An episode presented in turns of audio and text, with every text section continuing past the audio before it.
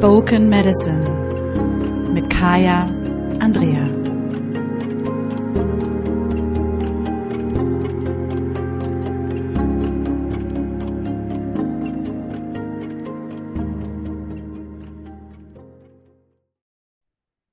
Hallo und herzlich willkommen zum Spoken Medicine Podcast. Mein Name ist Kaya Andrea, ich bin dein Podcast-Host und äh, wenn ich keinen Podcast hoste, dann helfe ich Frauen dabei, das Leben so zu führen, wie sie es wirklich führen wollen und wie es wirklich stimmig ist für sie. Und zwar, indem ich ihm helfe, die ahnengeprägten Themen aus ihrer Linie zu lösen.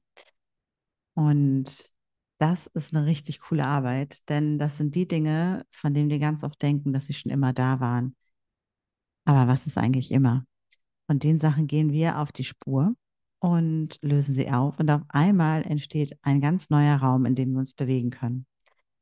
Und darum soll es heute auch so ein bisschen gehen, um das Thema ähm, kollektives Gedächtnis und kulturelle Identifikation, kulturelle Erinnerung, wie auch immer man das nennen möchte.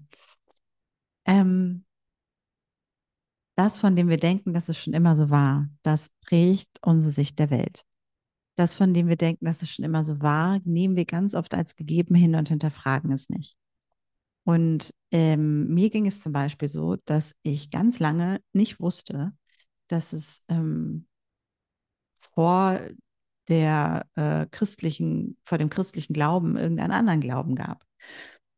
Und als ich das rausgefunden hat, hat sich meine Welt komplett verändert. Also als ich gemerkt habe, dass die Menschen hier nicht schon immer Christen waren, sondern dass es wirklich eine tiefe Spiritualität gab, die hochentwickelt war, wenn man sagen möchte, wenn man das dann bewerten will, die ähm, eine ganz andere Weltsicht hatte, hat das erstmal meine Identität als deutsche Europäerin vollkommen ähm, durcheinander geschmissen und natürlich dann auch als Frau vollkommen verändert.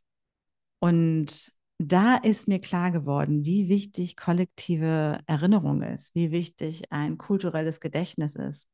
Und zwar ein kulturelles Gedächtnis, was weiter zurückgeht als das, was wir jetzt sehen. Was ich damit meine ist, ähm, ich habe mal eine Unterhaltung gehabt. Äh, es ging im Bereich Pflanzenmedizin und ich habe mich mit einem mit ein paar Schamanen aus dem Bereich unterhalten. Und wir haben über die Zeremonien gesprochen, unter anderem bei Ayahuasca und die Tatsache, dass dort alle trinken. Und mir geht es überhaupt nicht um Pflanzenmedizin jetzt, deswegen, es, ist, es geht um einen anderen Punkt. Und dann habe ich gesagt, warum trinken denn alle, wenn es doch eigentlich darum geht, dass der Schamane, der dann die Icarus singt, oder die Schamane, die dann die Icarus singt, also die, die Lieder, die Gebete, die magischen Spells, wie auch immer man es nennen möchte, ähm, die dafür sorgen, dass sich die Energie bewegt. Wieso reicht es nicht, dass die trinken? Und dann sagte, sagte ähm, derjenige, mit dem ich mich unterhalten habe, weißt du, ganz lange war es so, dass nur der Schamane getrunken hat. Das alle trinken ist erst eine total junge Entwicklung. Ich habe gesagt, ah, das ist ja interessant ich dachte, das war schon immer so. Und dann sagt er, nein, nein. Und dann habe ich gesagt, und wahrscheinlich ganz am Anfang hat man auch gar nicht getrunken, sondern sich nur mit der Pflanze verbunden. Und dann hat er gesagt, ja, soweit er das weiß, war es ursprünglich so, dass ähm, das Ayahuasca-Gebräu nicht getrunken wurde, sondern dass der Schamane die Fähigkeit hatte, sich eben mit der Pflanze zu verbinden und darüber zu sehen, welche Krankheitssymptome und welche Merkmale die jeweils andere Person hat, die geheilt werden dürfen. Und diese Unterhaltung ist mir hängen geblieben, weil sie mir nochmal gezeigt hat, was ist eigentlich Tradition? Und wie kurz ist eigentlich unser kollektives Gedächtnis? Und warum ich heute dieses Thema mit dir teilen möchte, ist wirklich, weil ich merke, dass wenn wir uns nicht erinnern und vor allem, wenn wir uns nicht an die wirklich meiner Meinung nach wichtigen Dinge, können für dich andere Dinge sein, erinnern, dann verlieren wir nicht nur unsere kulturelle Identität, ähm, sondern wir verlieren einen Teil unserer, unserer Identität, unserer seelischen Identität, unser, unserer selbst. Und ich spreche da natürlich hauptsächlich für uns in Europa, wenn ich sage, wie viele Dinge aus unserem kollektiven Gedächtnis gestrichen wurden, zeigen, wie viele Teile unserer Identität uns fehlen oder abgesprochen werden. Und wenn wir zurückgucken, ich habe gerade schon das Beispiel gesagt, ne, mit dem christlichen Glauben, wenn wir das nehmen, und das sind 1200 Jahre, und wenn du mich länger kennst, dann denkst du, oh, jetzt fängt sie wieder damit an.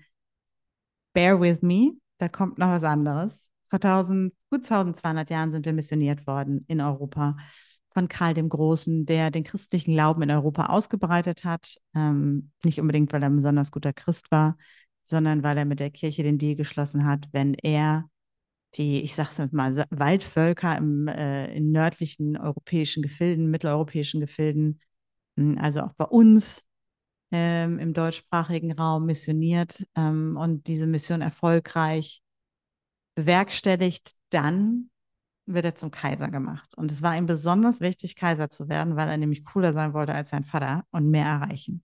So. In der kollektiven Erinnerung wird Karl der Große als einiger Europas gefeiert. Er gilt als einer der Urväter Europas. Und wenn wir in dieser kollektiven Erinnerung bleiben, dann verlieren wir ein großes Stück der Wahrheit und vor allem verlieren wir Kultur, die wichtig ist für unsere Identität. Wir verlieren einen Teil unseres Seins. Und ich sage, wir verlieren, weil jetzt kann man natürlich sagen, auch viele Leute erinnern sich da eh nicht mehr dran, doch es gibt ja noch Menschen, die sich erinnern. Also es ist noch nicht alles verloren in meiner Welt. Es gibt noch Hoffnung. Und zwar, was passiert ist, dass wir den Kern unseres Seins verlieren, sprich unsere spirituelle Anbindung, wie wir sie ursprünglich hatten. Und wir erkennen das darin, dass wir jetzt vor allem als weiße Europäer in die Welt reisen für wahnsinnig viel Geld, mit wahnsinnig viel Aufwand, um diese indigene, erdverbundene, ähm, mit der Natur verbundene Spiritualität wieder zu erleben in anderen Kulturen. Weil wir uns nicht daran erinnern, dass das bei uns auch so war. Weil wir vergessen haben im kollektiven Gedächtnis, dass es diese Zeiten gab. Denn unser kollektives Gedächtnis erzählt uns nur von der erfolgreichen Einigung Europas. Und unser kollektives Gedächtnis erzählt uns nicht von der Missionierung Europas. Unser kollektives Gedächtnis erzählt uns nicht von der brutalen Ermordung Tausender von Menschen.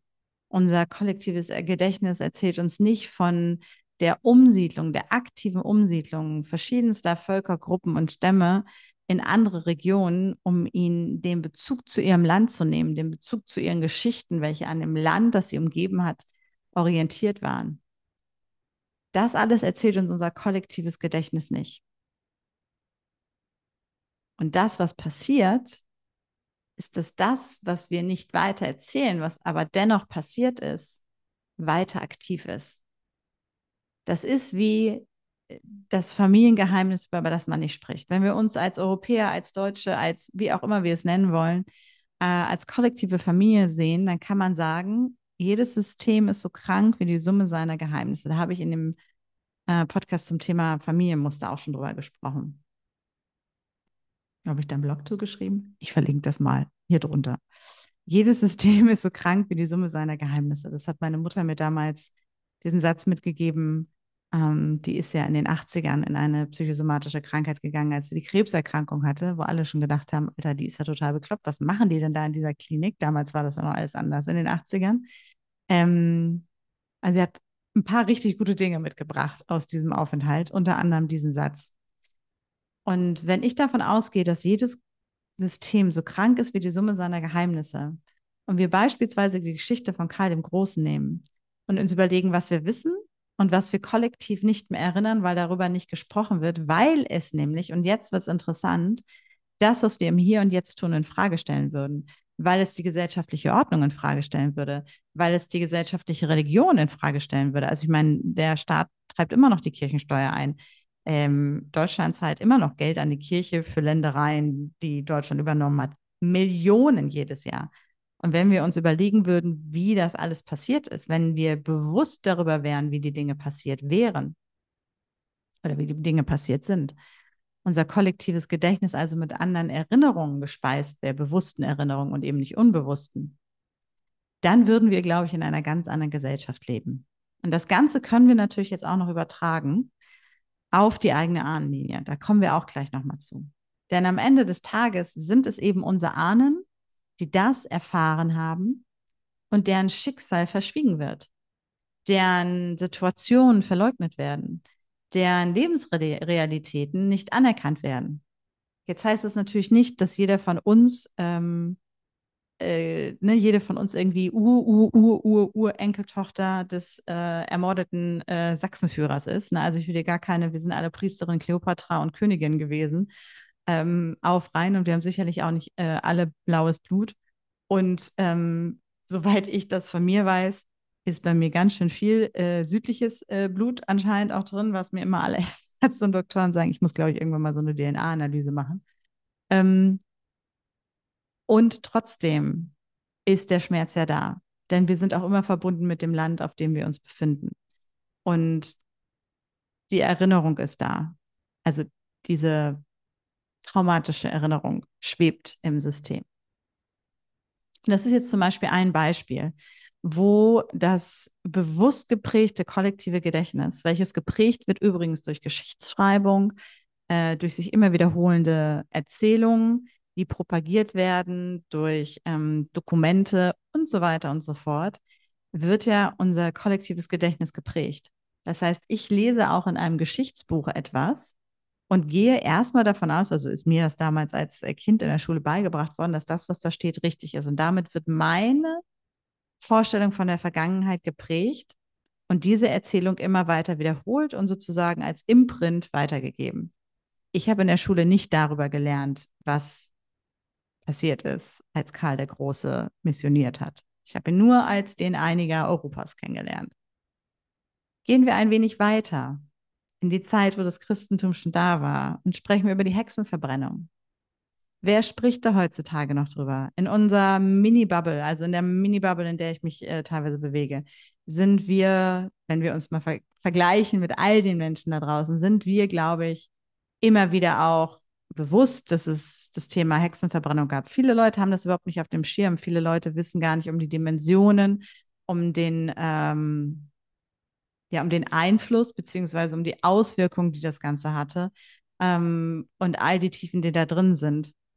Deswegen gibt es übrigens auch Heile deine Hexenwunde. Ganz wunderbares Angebot. Das kannst du dir auch angucken. Verlinke ich auch nochmal hier unter dem Podcast. Und wirklich zu merken, je weniger wir über die Hexenverbrennung, Hexenfolter, auch die Tatsache, dass wir Hexenverbrennung sagen, ist eigentlich nicht korrekt. Und ich bin auch dabei, mir das abzugewöhnen. Denn es ging eigentlich um die, ähm, um die Ermordung von Frauen mit Wissen und Weisheit, welches für ähm, Menschen in Machtpositionen mit kirchlichem Hintergrund schwierig war und auszumerzen war. Und das ist auf einmal eine ganz andere Geschichte. Das Wort Hexe ist geprägt von der Kirche. Ich weiß, wir haben uns das reclaimed und wir nennen uns jetzt auch Hexe. Nur, dass es immer noch mal klar ist, das Wort Hexe ist äh, von der Kirche geprägt worden das Bild, was dazugehört, mit der Frau mit der großen Nase und irgendwie der Warze auf der Nase und der Warze auf der auf dem Kinn, ne, was dann so rauskommt mit diesem ausgeprägten Kinn und dieser ausgeprägten Nase, die irgendwie hässlich ist oder die total äh, dem Satan verfallen ist, wenn sie denn gut aussieht und deswegen ja auch ausgemerzt werden muss, was uns zurückbringt zu äh, Eva und das ewig lockende Weib und so weiter und so fort. Aber da, dieser Podcast würde zu lang werden. Ähm, also das, das, das Bild der Hexe ist christlich geprägt, kirchlich geprägt. Und auch die Idee, dass verbrannt wurde. Wenn wir nur über die Verbrennung reden, dann blenden wir die Folter aus, die vorausgegangen ist. Dann blenden wir den Verrat aus, der vorausgegangen ist. Und wenn man sich die Folterinstrumente anguckt, das ist schwer auszuhalten. Also ich habe letztens wieder mal so eine Recherche gemacht für mich und ich musste abbrechen und mich hinsetzen und wirklich aktiv in meinem Ahnensystem arbeiten, denn das sind Dinge, die im kollektiven Gedächtnis nicht abgespeichert sind. Man sagt ja, die sind ja da, nur im Geschichtsunterricht lerne ich nichts darüber. Ich frage mich manchmal, warum ich äh, vom Gang nach Canossa lernen musste und äh, wie die Ägypter ihre ähm, Pyramiden angeblich gebaut haben oder eben auch nicht oder wer weiß auch immer, was sie da gemacht haben. Aber ich lerne nicht darüber, äh, was hier passiert ist in der Zeit der Verfolgung und Ermordung von Tausenden, unzähligen weil man weiß es ja gar nicht von Frauen. Wenn wir uns das ins kollektive Gedächtnis zurückholen würden, wie würde sich unsere kulturelle Identität ändern? Wie würde sich unser kulturelles Gedächtnis ändern, wenn diese Erinnerung wieder da wäre? Wie würde sich dein Verständnis ändern, wenn diese Erinnerung wirklich wieder präsent wäre? dann würden wir vielleicht nachvollziehen, warum wir uns oftmals nicht sicher fühlen. Dann würden wir uns total bewusst darüber werden, warum uns Sisterhood an so vielen Stellen schwerfällt, ne? also in diese Schwesternschaft zu gehen, weil wir verraten worden sind und das immer noch nicht aufgearbeitet ist. Dann würden wir verstehen, warum viele Frauen Angst vielleicht vom Feuer haben, warum äh, immer wieder höre ich das auch von Frauen, sie dieses Gefühl haben, dass sie ertrinken äh, in bestimmten Situationen oder Träume haben, die darauf hindeuten, dann brauche ich nicht freut sein, um mir irgendwas auszudenken. Dann kann ich sagen, ja, wir einfach auch Tausende von Frauen äh, ertränkt worden sind. Es gab ja diese Regel, ne, wenn sie untergeht, dann zeigt es, dass sie unschuldig war, überlebt sie, dann ist sie eine Hexe und darf sie dann verbrannt werden. Oder, oh, vier Teilen hat man auch gerne gemacht. Also auch da, ich glaube, der Punkt wird klar. Allein nur diese beiden Ereignisse, und es gibt ja noch unzählige andere Ereignisse. Wenn wir das nicht in unserer kollektiven Erinnerung aktiv halten, in unserem kulturellen Gedächtnis wirklich parat haben, dann verlieren wir einen Teil dessen, wer wir wirklich sind.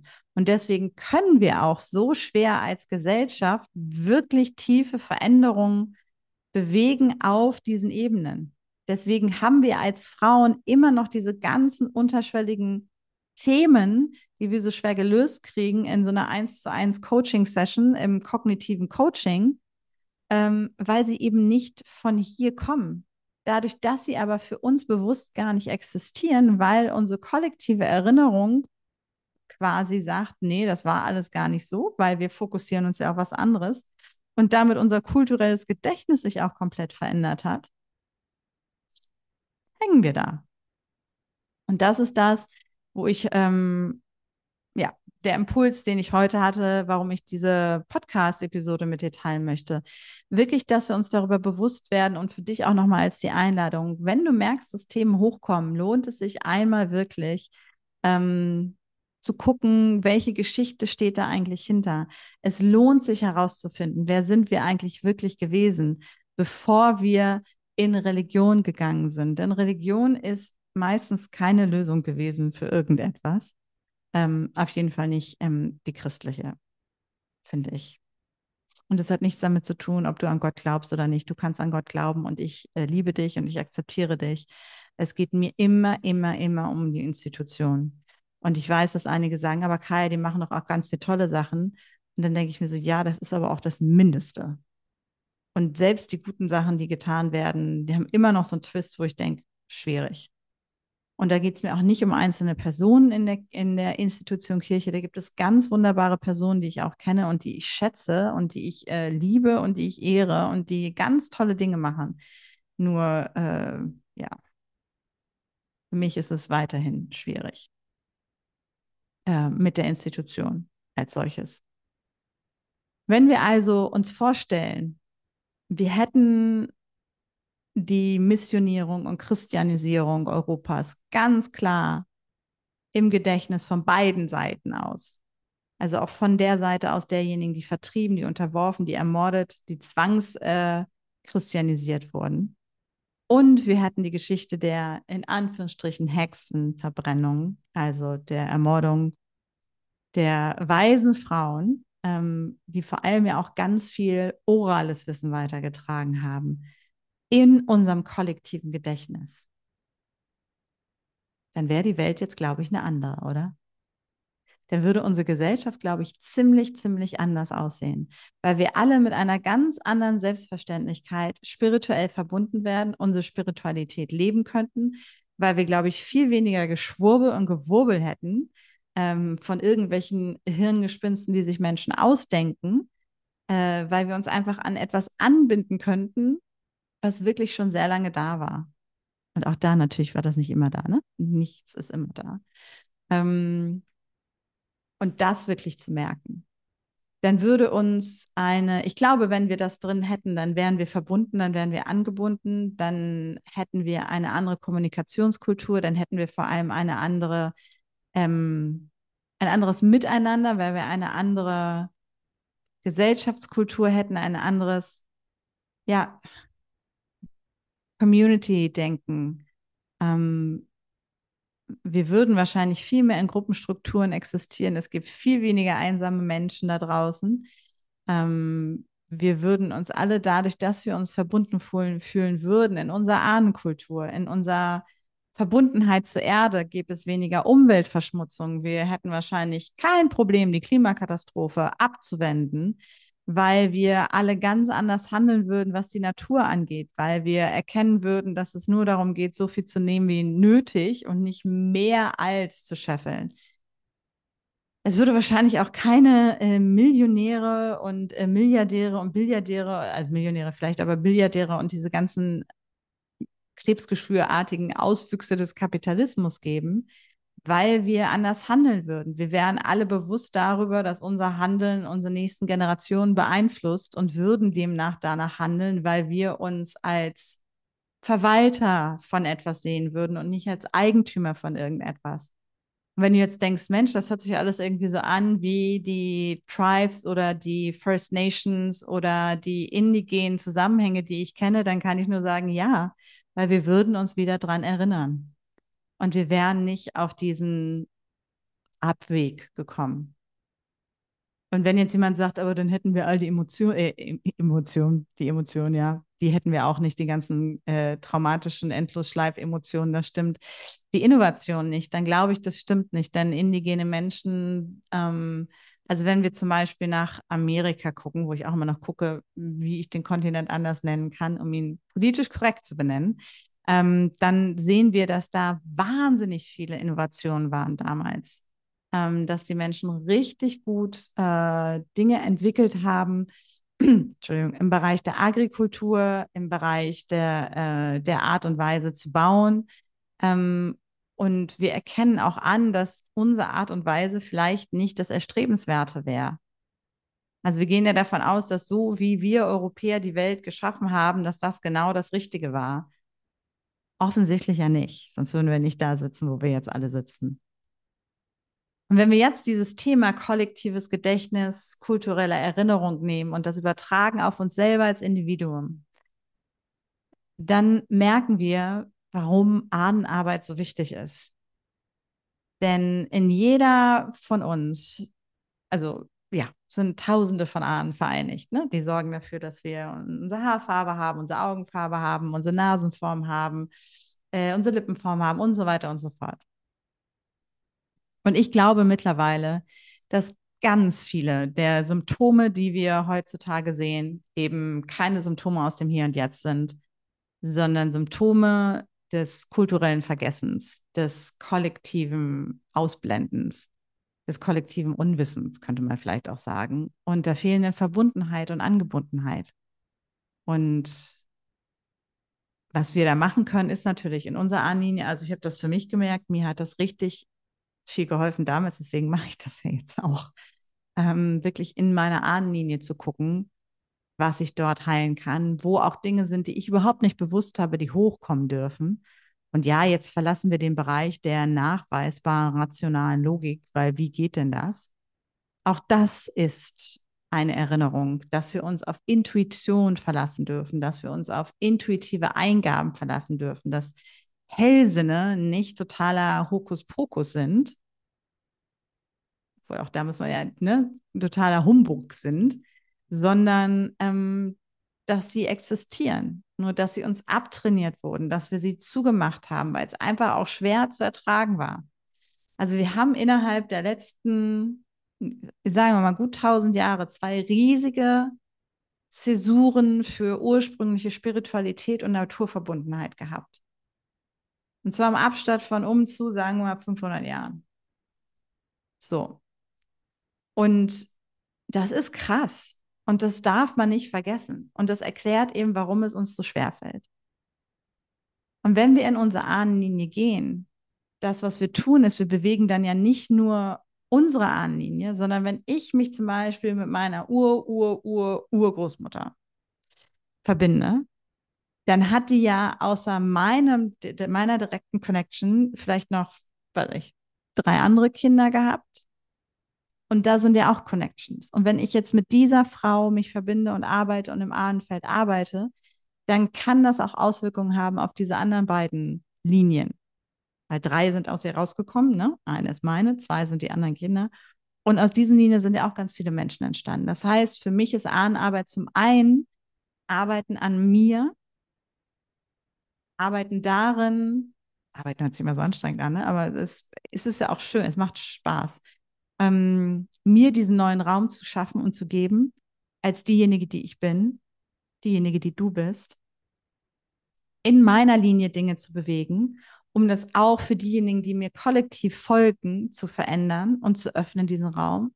Und zu wissen, dass ich jedes Mal auch im Dienst des Kollektivs stehe, wenn ich in Ahnenarbeit gehe, in Ahnenheilung gehe, in Ahnentransformation gehe. Weil ich etwas öffne, was eine Erinnerung zum Vibrieren bringt, was eine Wahrheit zum, zum Klingen bringt, ähm, was ein Trauma auflöst, ein Stress auflöst, ein ne, dieses Festhalten auflöst, einen uralten, total bekloppten, nicht mehr dienlichen Glaubenssatz auflöst, der eben auf einmal auch wie so ein Echo, also die Arbeit von mir kann wie so ein Echo durch diese Linie sich bewegen. Nicht umsonst bedeutet Kaya im Estnischen Echo übrigens. Kleiner äh, Exkurs einher. Äh, mein äh, Großvater kam aus Estland, also da der Teil. Ist interessant. Und der Name wurde mir übrigens nicht gegeben, das ist ganz interessant, mit diesem Hintergrund, äh, sondern meine Mutter hat einfach nach einem Namen gesucht, äh, der nicht so klassisch ist. Sie heißt Renate und hatte fünf andere Renates in ihrer Klasse und wollte das vermeiden und hat damit alle äh, die Top Ten Namen der letzten fünf Jahre durchgestrichen, geguckt, was sie so finden kann. Und irgendwann habe ich dann ähm, auf einer Veranstaltung auf der Internationalen Frauenrechtskommission in äh, New York habe ich zwei Frauen aus Estland getroffen und die sagten mir dann, weißt du eigentlich, was dein Name bedeutet? Und da habe ich gewusst, es geht mir immer noch durch und durch, dass meine Ahnen schon immer da waren. Emotionaler Moment im Podcast. Es berührt mich immer noch wieder, aber ich weiß, dieser Name ist mir nicht ohne Grund gegeben worden weil es ist für mich auch wirklich diese Erinnerung, du bist unser Echo. Das, was bei uns war, das klingt in dir nach und du kannst aber auch ein Echo erzeugen. Und das ist das, das ist das, was wir tun, wenn wir in unsere Linie gehen. Wir können so auch das, die kollektive Erinnerung verändern. Wir können so auch die kollektive Energie verändern. Und so können wir das auf zwei Ebenen tun. Zum einen, wie ich das auch mache, mit Spoken Medicine, Geschichten erzählen ähm, und durch diese Geschichten Aha-Momente hier auch erzeugen im Kopf, die dann in den Körper zurückfließen können. Dann am Ende des Tages geht es immer um Verkörperung. Oder wir arbeiten im Ahnenfeld, was Körper ist und können über diese Körperarbeit, die jetzt nichts mit Anfassung zu tun hat, aber über die Arbeit mit unserem Körpergedächtnis sozusagen, das Bewusstsein an anderen Stellen hochpoppen lassen. Und wenn es nur ist, dass jemand auf einmal den Impuls hat, ich muss da noch mal was nachlesen oder Mensch, irgendwie äh, glaube ich, da muss doch noch mal was anderes sein oder über einen Artikel stolpert und auf einmal da hängen bleibt und eine neue, neue in Anführungsstrichen neue Information bekommt. Ich könnte ewig noch über das Thema reden. Ich glaube, für heute ist, äh, ist mein Anliegen deutlich geworden dass jede von uns eingeladen ist, uns immer wieder zu fragen, ist es wahr oder ist es unser eingeschränktes kulturelles, kollektives Erinnerungsvermögen, was dazu führt, dass äh, ich hier heute an dem Ort sitze und so bin, wie ich bin. Bin ich das wirklich? Oder liegt es einfach an dem, was uns so lange schon erzählt wurde? Und vor allem, wenn du merkst, dass du Herausforderungen hast mit Spiritualität oder Spiritualität zu ver ver ver verkörpern oder ähm, ja, deine spirituellen Praktiken zu machen, darüber zu sprechen, das Gefühl hast, dich zu verstecken, dann lohnt es sich definitiv, ähm, in die Arbeit mit den Ahnen zu gehen. Ähm, es lohnt sich definitiv, das eigene Gedächtnis über die Generation nochmal aufzufrischen und vor allem, ähm, ja, es geht nicht darum, das ist mir nochmal ganz wichtig, dass wir uns irgendwo hinpushen.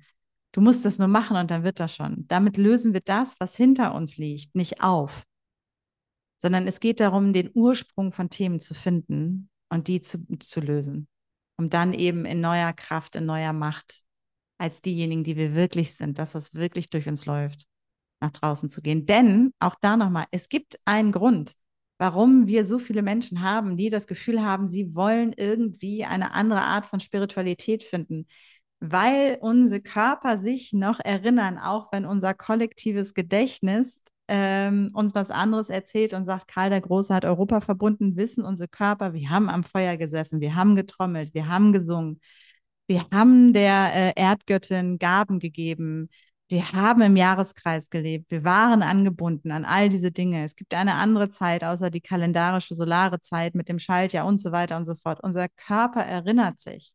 Das ist alles hier gespeichert. Das ist wie ein, äh, eine riesige Bibliothek. Und wenn wir wissen, wie wir den Schlüssel aufmachen, und da ist Ahnenarbeit der Schlüssel zu, dann kann sich wirklich eine neue Welt eröffnen. Und zwar nicht nur für uns, sondern für die, die vor uns gingen und vor allem für diejenigen, die nach uns kommen. Und wir können im Hier und Jetzt schon gute Ahnen werden. Ich bin sehr neugierig, wie jedes Mal zu erfahren, wie dir diese Episode gefallen hat. Ich freue mich über deinen Kommentar auf Spotify, YouTube oder auch gerne auf dem Blog. Ähm, auf dem Blog gibt es immer das Ganze zum Anhören, zum Angucken und äh, du findest dort auch das Transkript für diejenigen, die da gerne noch mal so ein bisschen lesen, weil ich weiß, einige sind ja auch eher visuell. Und deswegen ist der Podcast auf allen Kanälen erreichbar. Und apropos alle Kanäle, gerade bei Apple ist es total gut und super hilfreich. Und ich freue mich mega drüber, wenn du dem Podcast fünf Sterne gibst. Denn dann fängt er an zu leuchten im wahrsten Sinne des Wortes. Und je mehr Sternenfunken bei Apple, sind, desto mehr Menschen können diesen Podcast finden. Ich wünsche dir erstmal eine weiterhin gute Zeit und vor allem, ähm, ja, dass du einen Weg findest, deinen Raum so einzunehmen, wie es wirklich deiner ist, damit du dir ein Leben gestalten kannst, welches wirklich stimmig für dich ist. Und wenn du Lust hast, findest du Heile deine Hexenwunde bei mir äh, auf der Webseite. Ich verlinke das hier direkt unter dem Podcast nochmal. Und dann kannst du direkt starten und dich mit dem Thema aktiv auseinandersetzen und sozusagen deine innere körperliche Ahnenbibliothek öffnen und die Geschenke daraus empfangen. In diesem Sinne, alles Liebe in Sisterhood.